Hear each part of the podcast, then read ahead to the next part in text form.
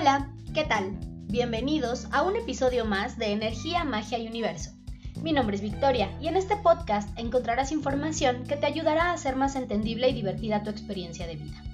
Estoy muy contenta de estar una semana más con ustedes. En el episodio de hoy vamos a hablar por fin de las runas. Es un tema que había pospuesto debido a las situaciones que eh, se habían presentado con mis consultantes. ¿Por qué? Generalmente, y es algo bien curioso, llega alguien a consulta, sale cierto tema y de repente mis siguientes 3-4 consultas vienen con temas similares. ¿Esto qué quiere decir?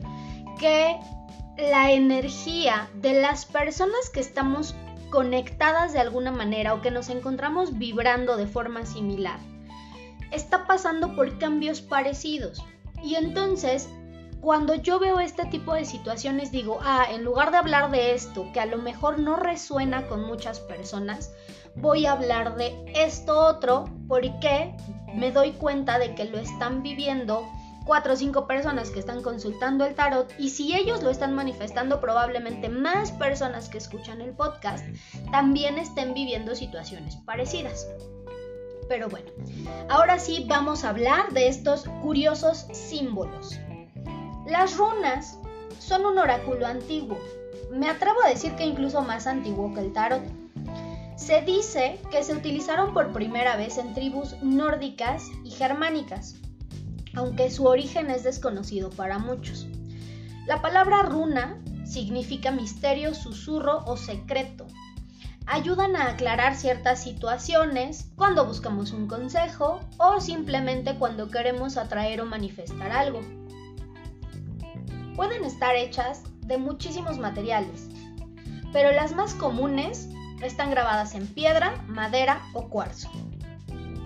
Los símbolos más conocidos son los del alfabeto rúnico germánico, pero hay muchos símbolos nuevos que se han grabado en estos materiales y también ya se les conocen como runas.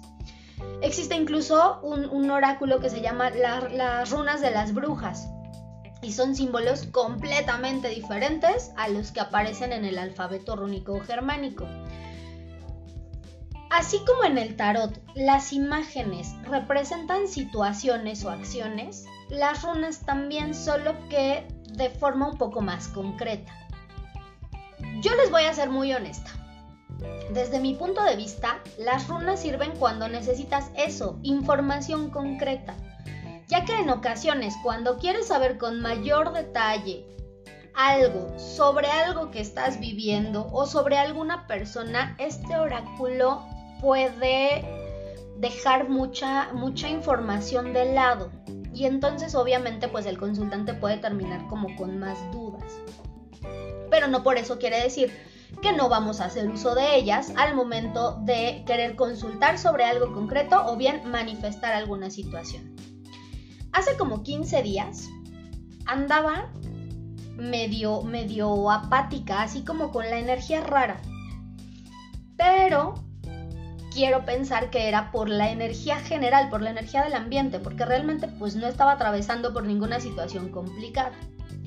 Estaba viendo unos videos en TikTok y me encontré con una chica que tiene muy buena información en su perfil. De hecho, les voy a compartir uno de sus videos en el grupo para que la sigan hablaba de una runa para tener éxito y que sirve también como protección. Dije, bueno, no pierdo nada, haciendo algo diferente a ver si las cosas cambian. ¿Y cuál fue mi sorpresa? Que en menos de dos horas la energía de mi entorno ya se había modificado. Entonces, de que funcionan, funcionan, eso no lo podemos dudar. Ya es cuestión de cada uno si utiliza las runas para predecir o las utiliza como amuleto o las utiliza para atraer. Hablar de este tipo de temas en ocasiones es complicado porque no hay forma de explicarles a través de un audio cómo son los símbolos. Pero no se preocupen, voy a compartir las imágenes de algunas runas y su significado en el grupo y en la página para complementar la información del episodio. Ahora, yo les voy a compartir unos símbolos, pero hay personas que de repente se encuentran símbolos diferentes o encuentran sigilos, los sigilos son muy utilizados dentro de la magia del caos, o alguna letra o algún dibujo o alguna situación que les represente algo y entonces esto también lo pueden grabar en semillas, en piedras, en madera y lo pueden utilizar como se utilizan las runas. Si yo me pongo a compartirles todos los símbolos que hay, bueno, no terminamos, ¿no? Entonces yo les voy a compartir, como siempre, los que he utilizado y les puedo asegurar que funcionan. Ya los otros símbolos que se encuentren por ahí, pues ya será cuestión de que ustedes los pongan en práctica y ya digan, ah, este sí funciona, este no funciona, este me da mala suerte, y vayan armando su propio repertorio de símbolos, de sigilos, de runas, de oráculos y demás. Pero bueno, para utilizar las runas como oráculo, primero se deben limpiar, porque en ocasiones se encuentran en tiendas locales o puestos y no sabemos por cuántas manos han pasado todas las personas que tocan este tipo de objetos les dejan impregnada su energía. Entonces, imagínense que alguien llega con su vibra súper baja o con una vibra muy fea y toca las runas que ustedes van a utilizar. Obviamente, si no las limpian, cuando ustedes las utilicen van a encontrar respuestas equivocadas o que no van a encajar del todo con lo que ustedes preguntaron. Para limpiarlas se deben colocar en una superficie, tal vez una mesa, un banquito, alguna superficie elevada, en el piso no, con los símbolos hacia arriba. Ponemos una vela junto a ellas y un incienso, el incienso de preferencia de sándalo, mirra o copal. Se frotan las manos hasta que sientan energía entre ellas, colocan las manos arriba de todos los elementos y se pide al universo que consagre su oráculo para que se convierta en su herramienta y les ayude en todas las tareas mágicas que realicen encienden la vela y el incienso y dejan todos los elementos ahí hasta que se consuman. Después los restos de la vela y el incienso van a la basura y las runas se guardan en un saquito o bolsa que debe estar destinado especialmente para ellas.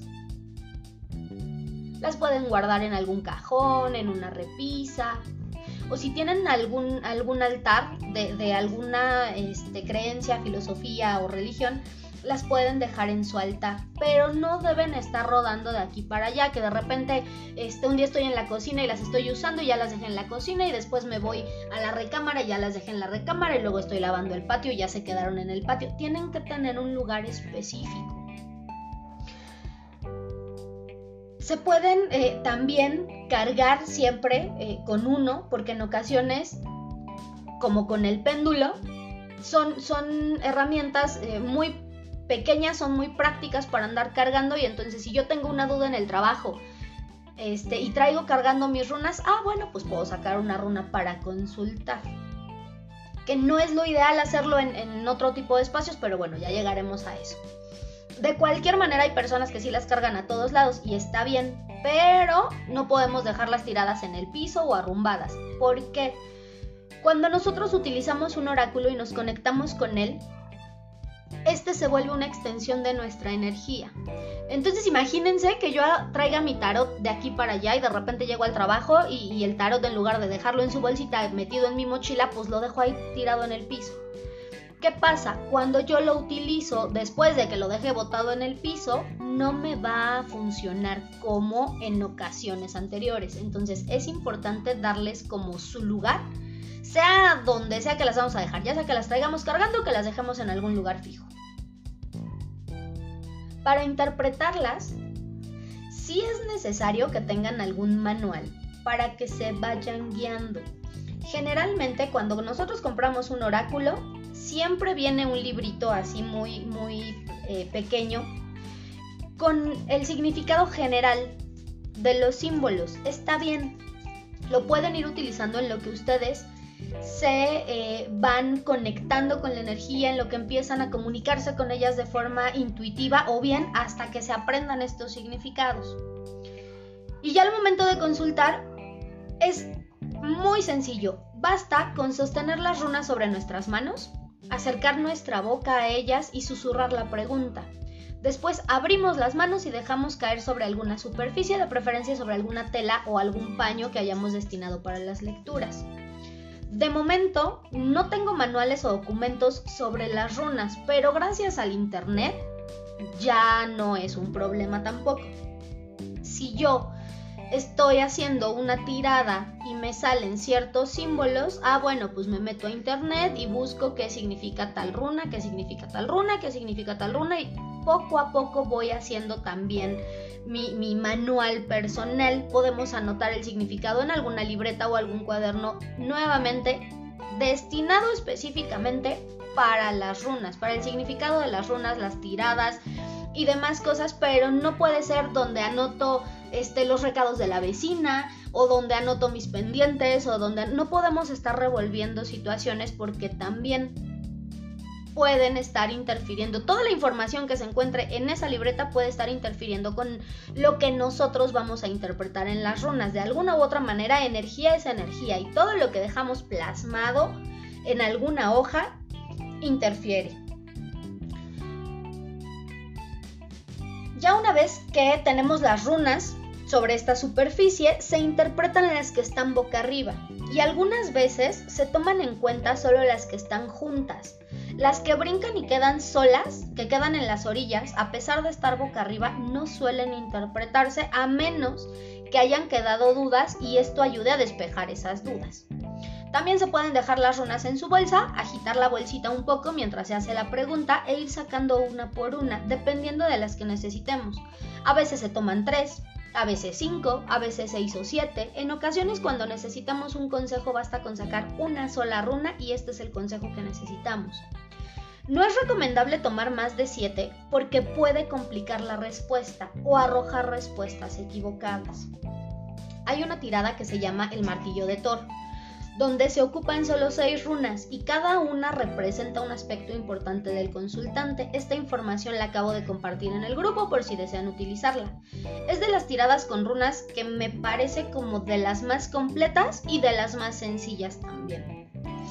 Al momento de utilizarlas es recomendable poner un vaso con agua, un incienso y una vela o veladora. Por eso les decía también que no es tan recomendable checarlas o consultar en cualquier lugar, porque así como el oráculo se vuelve una extensión de mi energía, también es importante el lugar donde yo realizo mis lecturas, porque es un lugar que poco a poco se va cargando de energía, donde la intuición fluye de mejor manera. Y no es lo mismo, a lo mejor, leerlas o interpretarlas sobre la mesa de mi comedor, pero que ya está este, preparado todo el ambiente con el vaso, el incienso, la vela, la telita especial para, para poder interpretar las runas sobre ella y que es un espacio que ya está cargado de energía, donde todo fluye de mejor manera que parada fuera del metro consultando a mi amiga de forma rápida mientras nos echamos un cigarro, porque nuevamente puede ser que no salgan las respuestas que esperamos o que la energía del ambiente empiece a interferir en lo que las runas nos quieren decir. Por eso es importante que se destine tanto un espacio especial para leerlas y así como preparar el ambiente. Ahora, cuando nos consultamos a nosotros mismos, bueno, pues no hay bronca, ¿no? Cada uno sabe la energía que maneja. Cuando consultas a alguien más, es importante que utilices algo que te proteja de la energía del otro, porque en ese momento, como lees la energía de la otra persona, si esta persona trae cargando algo, se te puede pegar a ti.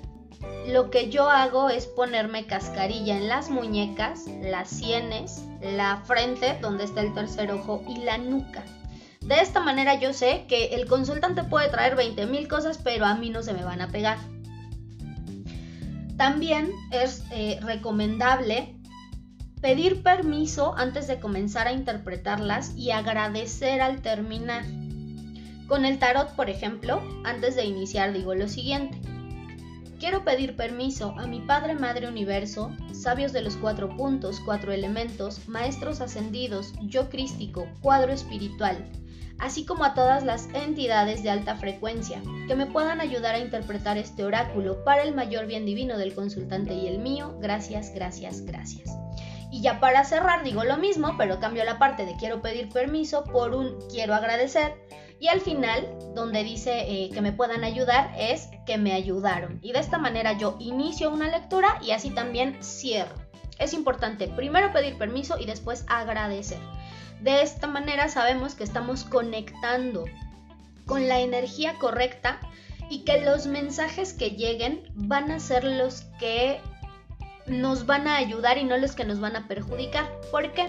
Si yo no hago esto de pedir permiso y agradecer, y si yo no sé ni a quién le estoy pidiendo permiso ni a quién le estoy agradeciendo, puede haber por ahí una, una entidad, algún parásito energético, algún muerto mañoso que de repente se acerca y te empieza a dar respuestas muy negativas, trágicas, equivocadas y tú dices, wow, es que es mi intuición que está súper desarrollada y me está hablando de, una muerte que está cerca y, que el consultante va a sufrir muchísimo y resulta que, ¿qué pasa? La runa jamás dijo eso, la carta jamás dijo eso, el péndulo jamás dijo eso. Es esa entidad que se coló y entonces está jugando con las respuestas. Por eso es importante Primero pedir permiso y después agradecer para evitar que alguna entidad extraña juegue con las respuestas o juegue con nuestra energía. Ahora, si lo que desean no es utilizar las runas para interpretación, sino más bien como para manifestar a través de estos, símbolos, eso ya es más fácil, ya que solo necesitan saber el significado de cada símbolo y lo pueden trazar en su antebrazo o muñeca izquierda con tinta roja y soplarle después de haberla trazado. ¿Por qué en la muñeca izquierda? ¿Por qué, eh, o en la mano izquierda o en el antebrazo izquierdo? La mano derecha es con la que damos, y la mano izquierda es con la que recibimos. Si nosotros trazamos alguna runa, cualquier otro símbolo o incluso un código sagrado en la mano derecha, lejos de recibir lo que estamos pidiendo, nosotros lo vamos a estar dando.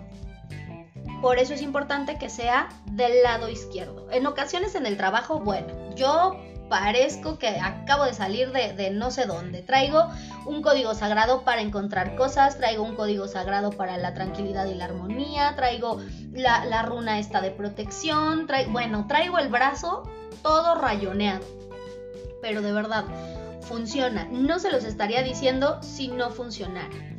Ahora, hay runas que se pueden trazar incluso en objetos, como en los perfumes o el maquillaje cuando se quiere atraer al sexo opuesto en la cartera cuando se quiera traer el dinero o en algún lugar de la casa si lo deseamos para protección. En ocasiones basta con tener a lo mejor una, una pluma roja y trazar estos símbolos este, en la cartera con pluma roja, en el perfume o en el maquillaje a lo mejor con un marcador rojo, a lo mejor en la casa no podemos andar rayoneando la casa con, con este, marcadores rojos o plumas rojas porque bueno, aparte de que se ve bastante raro, este, no, no es lo ideal. Pero si a lo mejor queremos trazar algo en casa para protección o para la abundancia o para cualquier otra cosa, lo ideal es trazarlo con cascarilla que es este gis, bueno, como gis blanco que se hace con cáscara de huevo y, y, agua bendita y que lleva ahí unas consagraciones. Y de esta manera nosotros trazamos en la puerta, trazamos en la pared y con el tiempo poco a poco esto se va a ir desvaneciendo, pero ¿qué pasa? La energía ya se quedó impregnada. No necesariamente tenemos que marcar toda la casa con rojo o, nuestra ropa con rojo. Incluso en la ropa también podemos hacer ciertos símbolos, pero con cascarilla en las suelas de los zapatos o por dentro de los zapatos podemos trazar estos símbolos con cascarilla y así no echamos a perder nuestras cosas y estamos utilizando la energía de la runa que nosotros queramos utilizar dependiendo de eh, nuestro estado de ánimo o de lo que necesitemos en ese momento. Como ven, esto de las runas es muy sencillo. Solo debemos enfocarnos en lo que deseamos hacer con ellas para determinar de qué forma vamos a trabajar voy a utilizarlo como oráculo de adivinación. Voy a utilizarlas para que me den un consejo cada semana de cómo debo actuar o qué es lo que tengo que trabajar o en qué me tengo que enfocar. O voy a utilizarlas trazándolas en ciertos lugares para manifestar ciertas cosas. Esto, de verdad, dentro de la magia es en serio de lo más sencillo, pero también de lo más efectivo. Y no necesitamos eh, invertir miles y miles de pesos, no necesitamos invertir 2, 3, 4 horas durante 9 noches o 9 días seguidos. Y entonces es una manera de ver resultados muy rápidos. Pero ojo, ¿por qué? También sabemos que dependiendo de cómo estemos vibrando, es lo que vamos a traer. Entonces, si yo estoy vibrando bajo y utilizo una runa para traer prosperidad y abundancia, pero no he trabajado mis creencias limitantes, pero no he trabajado los apegos, pero no he soltado ciertas cosas, o sigo pensando que, el dinero es malo, entonces bueno, yo puedo traer tatuado todo el cuerpo con esa runa y finalmente no va a haber cambios. Eso por un lado. Por otro, porque en cuanto uno escucha runa del amor y la atracción, dices, híjole, ahora sí, el que quiero va a ser para mí o la que quiero va a caer rendida a mis pies. ¿Y qué creen que no? ¿Por qué? No podemos interferir en el libre albedrío de los demás. Así como los amarres son trabajos muy feos, utilizar una runa para manipular la voluntad de alguien más también es feo y aparte no les va a funcionar. Si yo estoy súper enamorada de fulanito, pero tiene novia y no me hace caso y está ahí súper imposible que, haya algo más entre nosotros, yo no puedo pensar que por trazar una runa en mi perfume o en el maquillaje o por eh, ponérsela ahí alguna, este, algún dulce que le dé o que ya vaya intencionado, me va a hacer caso. Eso no pasa. Todo lo que pasa es porque está destinado a pasar y lo que no, aunque nos paremos de cabeza únicamente vivimos lo que debemos vivir, convivimos con quien debemos convivir y tenemos de pareja a las personas que deben ser nuestra pareja, ya sea para enseñarnos, para que nosotros les enseñemos, o bien porque tenemos por ahí alguna conexión energética muy importante y alguna lección o alguna misión tenemos que vivir juntos si nosotros utilizamos las runas o los símbolos o cualquier otro tipo de, energía, amuleto o demás para querer manipular la voluntad del otro, no va a funcionar.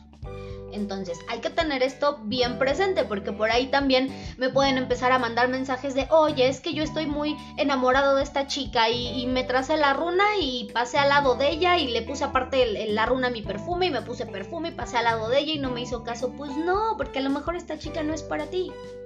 Entonces, si esa chica fuera para ti, de inmediato cuando tú haces esto, la chica te hubiera hecho caso. Y la energía se hubiera acomodado de tal manera que las cosas se van dando. Pero cuando algo no está destinado a pasar, no va a pasar. Por ahí dicen, lo que Dios no quiere, santos no pueden. Y hay que tener muy presente esto. Ahora, en otros chismes, recibí muchos mensajes sobre personas que escucharon el episodio de La Noche Oscura del Alma. Debido a que estaban eh, atravesando por este proceso o creían estar atravesando por este proceso y la información les hizo clic. Hubo un caso en particular donde la persona que me contactó tenía una situación que pudo haber sido su proceso de la noche oscura del alma, pero había ciertas situaciones que se confundían también con un posible trabajo de brujería. Cuando eso pasa, lo ideal es limpiarse primero y si los síntomas continúan, entonces sí están en su proceso de la noche oscura.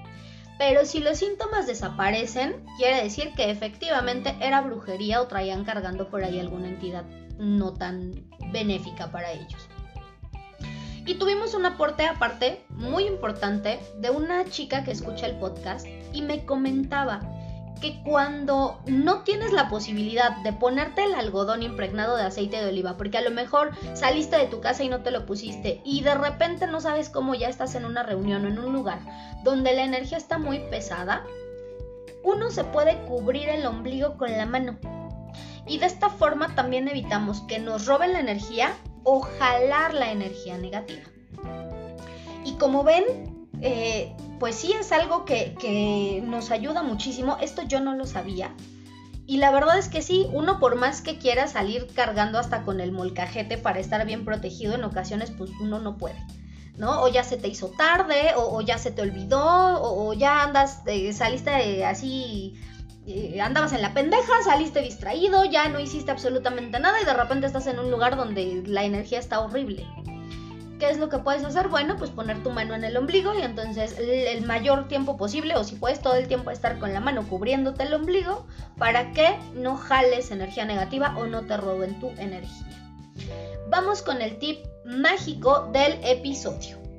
Dibuja en tu antebrazo izquierdo la runa de tu preferencia con tinta roja y una vez trazada, sopla. Es importante que sea del lado izquierdo nuevamente porque con la mano derecha damos y con la izquierda recibimos. Espero que la información les haya gustado y que juntos cambiemos la energía del mundo en amor.